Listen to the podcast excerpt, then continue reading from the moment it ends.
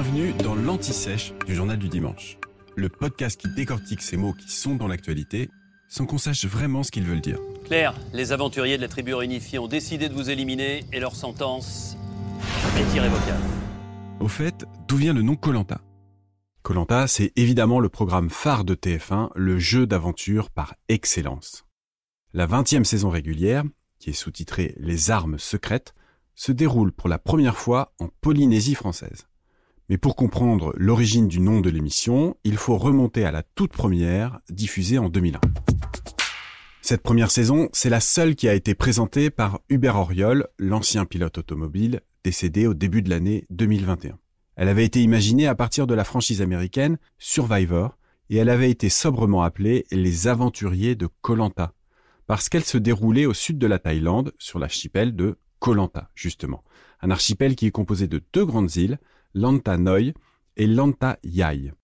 Ce lieu paradisiaque avait aussi donné le nom des deux tribus qui s'affrontent au cours de la première partie du jeu. Il y a les Korok, en rouge, et les Lantanai, en jaune. Le toponyme Kolanta, lui, a une histoire un peu plus incertaine, mais pourrait venir de la langue thaï Kolanda, qui signifie l'île aux millions d'yeux. Je parle là de l'œil et non pas des dieux.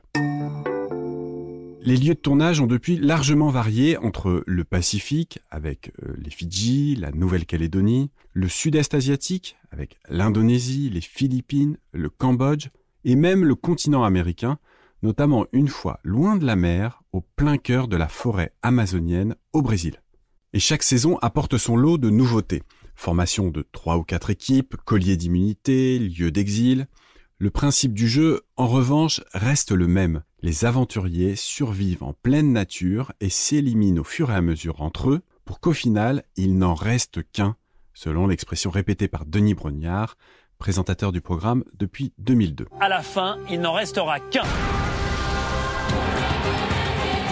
Tiens, d'ailleurs, il existe en réalité 28 saisons de Colanta si on compte les six éditions spéciales et les deux saisons qui ont dû être annulées avant leur diffusion en raison de la mort d'un candidat, puis de l'agression sexuelle d'une candidate. Vous venez d'écouter l'Anti-Sèche du Journal du Dimanche, le podcast qui répond à la question que vous n'osiez pas poser. Je suis Vivien Vergniaud et je vous retrouve très vite pour un nouvel épisode préparé par la rédaction du JDD. À bientôt!